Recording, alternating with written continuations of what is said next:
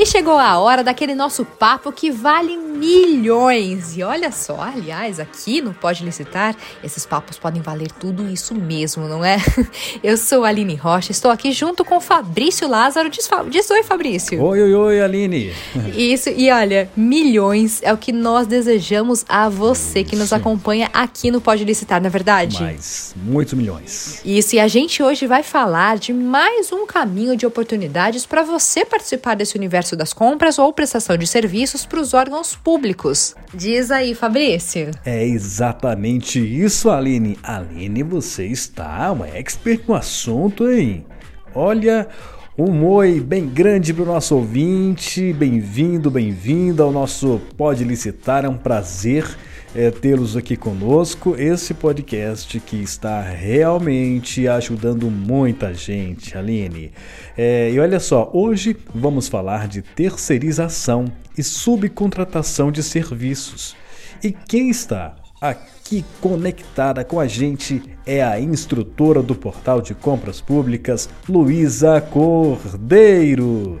Ela vai nos explicar todinho sobre o como funciona essas oportunidades de serviços terceirizados na administração pública. Boa, então ó, roda a vinheta e bora aprender mais sobre terceirização e subcontratação. Tá pronto, Fabrício? Prontíssimo, Aline. Boa, vamos. Pode licitar um podcast do Portal de Compras Públicas. Oi, Luísa, tudo bom? Como você vai? Muito bem-vinda aqui ao Pode Licitar e muito obrigada por estar aqui com a gente. Nossa, o prazer é meu. Que prazer imenso estar aqui com vocês mais uma vez falando de licitações e contratos, principalmente da terceirização e da subcontratação. Que honra! Luísa, é, você fala de Brasília, né? Ô Lu, então conta aí pra gente aí, que tem muita gente que não conhece Brasília, né? Conta pra gente o que, que é bom fazer aí na capital federal. Uma comida boa, um lugar legal para conhecer. Fala aí pros nossos ouvintes. Ah, aqui em Brasília é maravilhoso, aqui tá muito seco, né? Apesar da gente já não ver chuva há algum tempo, espero que logo, logo essa chuva esteja chegando para amenizar os nossos narizes. Mas, enfim, ah, Brasília eu adoro Brasília. Já morei fora de Brasília, voltei para Brasília, sinto saudade de Brasília. O que é bom comer? Eu sou suspeita, né? Eu sou filha de mineiro e mãe goiana, então eu adoro, adoro essa comida. Tem vários lugares legais, tem vários lugares bacanas. Uh, por exemplo, na 12 Sul tem um restaurante mineiro que eu adoro. É, tem outros restaurantes de comida italiana também que eu amo. Eu acho que entrar na cultura de Brasília é muito interessante, né? Na, na mixigenação de todo mundo. Tem vários lugares, lugares para visitar, obviamente, mas poder estar dentro da família brasiliense eu acho que é um diferencial muito grande. E aqui aos redores de Brasília tem bastante. É, eu gosto, né? Eu não sei se as demais pessoas gostam, mas eu gosto bastante de cachoeira. Então tem uns lugares bem legais para ir. Aqui dentro de Brasília também tem vários lugares, o lago para visitar. Então tem bastante coisa aqui para fazer, vai para todos os gostos. Oh! Que show, hein, Ali? Hum, coisa boa, viu? Dica boa, dica de ouro. E olha, você que tá aqui com a gente ouvindo esse podcast e não conhece Brasília, espero que tenha anotado tudo. E Fabrício, você tem mais dica aí pro povo de Brasília? Aline, as dicas da Luísa foram tão boas que, olha, até mesmo eu Foram as ideias dela, hein? Então, pois é, mas olha, vamos voltar então ao tema do podcast de hoje para mostrar caminhos para os bons negócios para os nossos ouvintes. Hoje a gente está falando de terceirização, isso mesmo, Luísa? E para começarmos bem aqui, Luísa, responde para gente quais são as atividades que o setor público pode terceirizar os serviços. Bem, antes de responder a sua pergunta, eu gostaria de fazer uma introdução quanto à terceirização. A terceirização é quando a empresa ou um ente público transfere algumas das suas atividades, seja ela secundária, acessória ou principal, lembrando que quando for acessória ou principal, deve obedecer às ressalvas previstas em lei, para outrem. E assim ele pode dar realmente o foco naquilo que precisa. A história da terceirização, ela iniciou nos Estados Unidos por volta da década de 50, através do outsourcing, mediante, né, mais adiante, desculpa, é, nos anos 80 e 90, aplicou o modelo de outsourcing para a tecnologia da informação. Mais tarde foi copiado aqui no Brasil, mas aqui no Brasil mesmo foi adotado pelo poder público a terceirização nos anos 70, onde foram editados alguns decretos mais tarde, em 74, também foram incorporados alguns dispositivos trabalhistas no setor privado, como trabalho temporário, e na década de 80 foi editada a Lei 7102 de 83, que ela autorizava a terceirização do trabalho para vigilância bancária. E aí foi efetuado de caráter permanente a partir de, daí então surgiram diversas leis, decretos, súmulas, definindo quais eram essas atividades que poderiam ser terceirizadas, principalmente com o decreto 2271 de 97, que ele elegeu essas atividades passíveis de terceirização, é, sendo elas a conservação, limpeza, serviços de segurança, vigilância, transporte, serviços de informática, serviços de cooperagem, recepção, reprografia, telecomunicações, manutenções de prédios, equipamentos e instalações. Depois disso, veio a chamada Lei da Terceirização, a 13429 de 2017 e também a 13467 também do mesmo ano de 2017, já é, incidindo sobre os, as leis trabalhistas. E aí ela trouxe a terceirização como uma atividade no âmbito da administração pública da União, inovando, podendo admitir a terceirização de funções acessórias ou principais, já o decreto posterior, o 9.507 é de 2018, ele ampliou a hipótese da terceirização na administração pública direta e indireta da União, de modo a permitir algumas ressalvas. Ele se preocupou no que não deveria ser terceirizado e a utilização desse modelo de contratação, inclusive para as atividades fins revogando, então, o decreto 2.271 de 97, onde tinha aquelas atividades de terceirização, que era conservação, limpeza e segurança.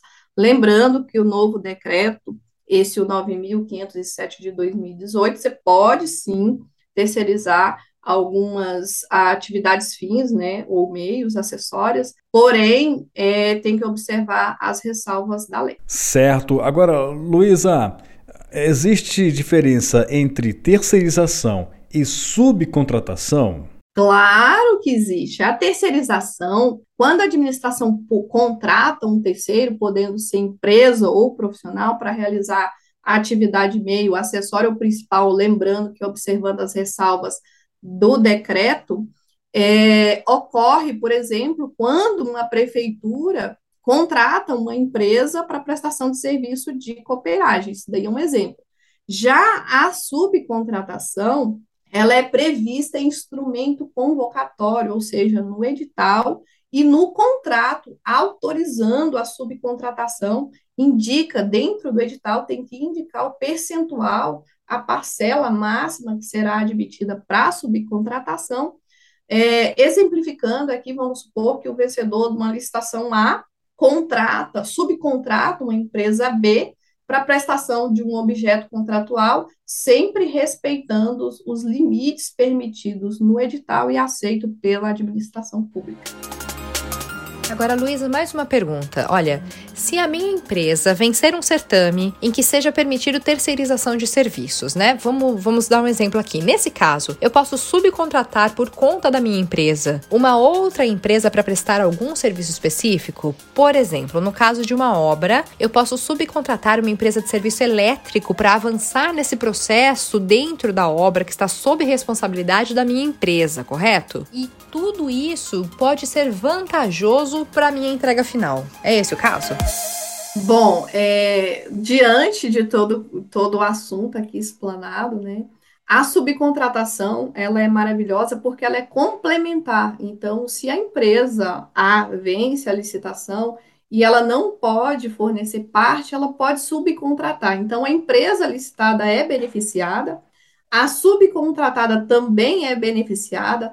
As micro e pequenas empresas, quando do uso da Lei Complementar 123 e do Decreto 8538, também são super beneficiadas nesse caso. E, lógico, a administração pública, o poder público, eles são beneficiados. Então, todos, no final, todos são beneficiados com a subcontratação. Luísa, assim, é, de acordo com a legislação brasileira, as empresas contratadas pela administração pública podem subcontratar uma empresa para executar uma parte da obra ou da prestação do serviço. Se a minha empresa, por exemplo, for subcontratada, eu posso ter alguma relação contratual, jurídica com o órgão público ou a minha relação é 100% com a empresa que me subcontratou? Não tem qualquer relação, tá, da subcontratação com o ente público, ou seja, com, com o contratante. A relação é realmente com a empresa que lhe contratou, no caso, quando você é subcontratado. Tem diversas doutrinas que afirmam bem categoricamente a respeito disso, que não existe qualquer vínculo entre a subcontratada e a administração pública, o que fala realmente a relação jurídica entre a empresa contratada, a vencedora da administração e a licitação, então, cabe à administração reivindicar junto à empresa contratada o cumprimento dos serviços prestados pela subcontratada. Porém, há casos é, que, por exemplo, se a empresa subcontratada deixar de prestar adequadamente o serviço, sem que seja possível substituir, neste caso, pode-se acionar a empresa contratada, ela não solucionando o problema, aí é plenamente possível da administração pública demandante, de forma autônoma, acionar as empresas subcontratadas para que elas cumpram as suas obrigações. Haja visto que tem um vínculo especial que estabelece entre elas, né, a subcontratada e a administração pública, que é em, bro, em prol da continuidade do serviço público. Isso daí é um regime jurídico dos serviços públicos, que é unânime, né, falando dos princípios básicos da continuidade dos serviços. Então, é, impede, a, no caso da interferência da administração pública junto ao subcontratado, visa impedir a interrupção dos serviços públicos. Nesse caso, embora não haja uma relação jurídica e contratual entre a administração pública e o subcontratado, não tem como afastar a obrigação da administração pública de adotar medidas relativas ao subcontratado é, quando ele não atende os interesses públicos com o objetivo de proteger o interesse público e a continuidade dos serviços. O que, que acontece? Quando a administração pública permite a subcontratação dentro do instrumento convocatório, a relação dela é com a empresa contratada. Porém, no caso da subcontratada deixar de prestar aquele serviço, serviço de forma adequada, e sem que ela não possa ser substituída, neste caso, a administração pode sim intervir nos, obedecendo o princípio da continuidade do serviço, para que a administração pública é, proteja os seus interesses. Então, assim, ela pega a subcontratada conversa com ela para que os serviços continuem. Então, ela pode fazer isso de forma independente, desde que a subcontratada não esteja atendendo às especificações, às expectativas da administração pública, entendeu? Luísa, nesse caso de subcontratação, quem pagará por meus serviços? O órgão público ou a empresa que me subcontratou? Bom, a gente tem dois casos aí, né? No caso, se for empresa ME, PP, COP ou MEI, beneficiada pela Lei Complementar 123, é previsto dentro da própria lei complementar o faturamento direto. Inclusive, a própria administração pública, no momento da informar, que é informado que há uma contra, subcontratação de ME, PP, COP ou MEI, é, os empenhos já são destinados para as micro e pequenas empresas. Lógico que vai observar o percentual máximo permitido. Já para as médias e grandes empresas, Existem locais, por exemplo, eu já vi editais que ele admite o pagamento direto à subcontratada. Outros já não são adeptos, outras administrações públicas não são adeptos a este modelo de, de pagamento direto. Então, quem vai pagar é a empresa que contratou. E quando há o pagamento direto pela administração pública, no caso das médias e grandes empresas, a administração faz isso baseando no fato de que ela tem uma fiscalização a mais sobre os serviços da subcontratada. Então, é, a administração ela entende que ali ela mitiga a omissão de alguns dados importantes, inclusive se a subcontratada é inadimplente ou não, podendo evitar assim prejuízos ao interesse ou aos cofres públicos. É legal, Luísa. Assim, você já nos explicou vários aspectos da terceirização e subcontratação, né? Mas nós temos aqui tchananã, uma participação de ouvinte. É, o ouvinte ele participa desse podcast, né, Aline? Ah, é a participação dos ouvintes, né, Fabrício? Muito bom. E ainda tem vinheta para essa parte, não tem? Bora! Fala aí, fornecedor. E o nosso ouvinte mandou a pergunta pelo e-mail imprensa@portaldecompraspublicas.com.br. Aline, ela é a Maria Antônia de Campina Grande, na Paraíba. Maria Antônia, você perguntou e o portal responde.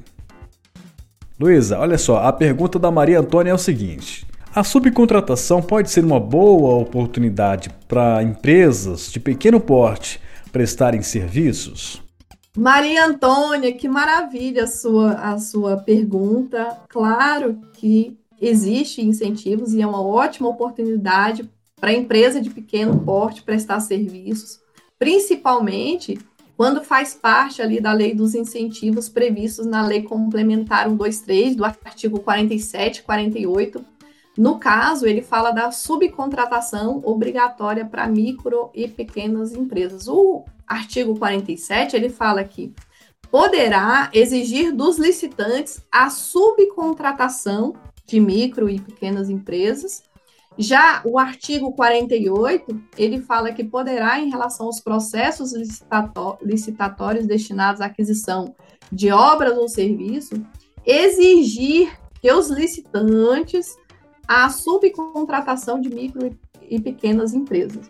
Já o decreto federal 8538 também visa beneficiar as micro e pequenas empresas no artigo 7 que ele fala que nas licitações para contratação de serviços e obras, os órgãos ou as entidades contratantes poderão estabelecer no edital a exigência de subcontratação, repetindo o artigo 48 da própria lei complementar, e também o inciso segundo, ele fala que as empresas é, de pequeno, micro e pequenas empresas é, a serem subcontratadas sejam indicadas e qualificadas pelo licitante com a descrição do bem ou serviços a serem fornecidos e seus respectivos valores.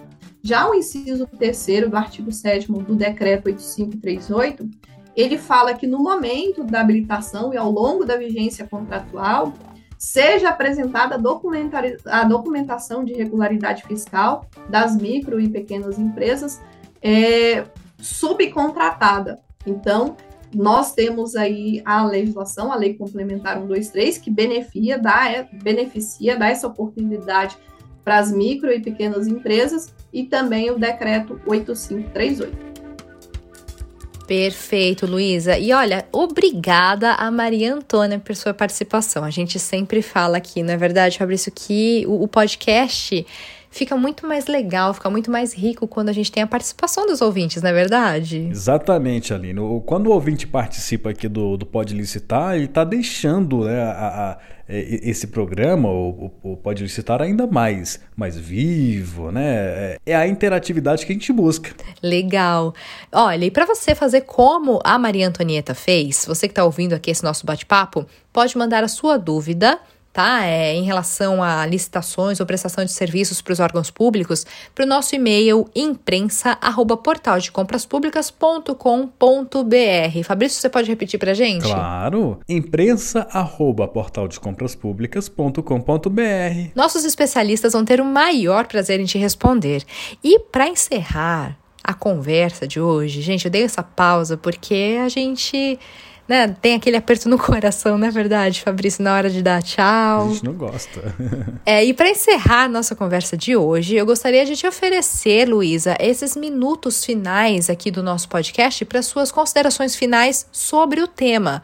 E já jogo uma pergunta. A terceirização e a subcontratação são uma ótima solução tanto para quem contrata quanto para quem presta o serviço, não é verdade? Bom, a Lei 14.133, que é a nova lei de licitações e contratos, ela traz uma possibilidade nova do edital exigir a indicação de qualificação técnica do potencial subcontratado. Ele traz lá, a lei traz no artigo 67, fala que é, o edital poderá prever os aspectos, aspectos técnicos específicos que a qualificação técnica seja demonstrada por meio de atestados relativos ao potencial subcontratado, limitando a 25% do objeto a ser listado.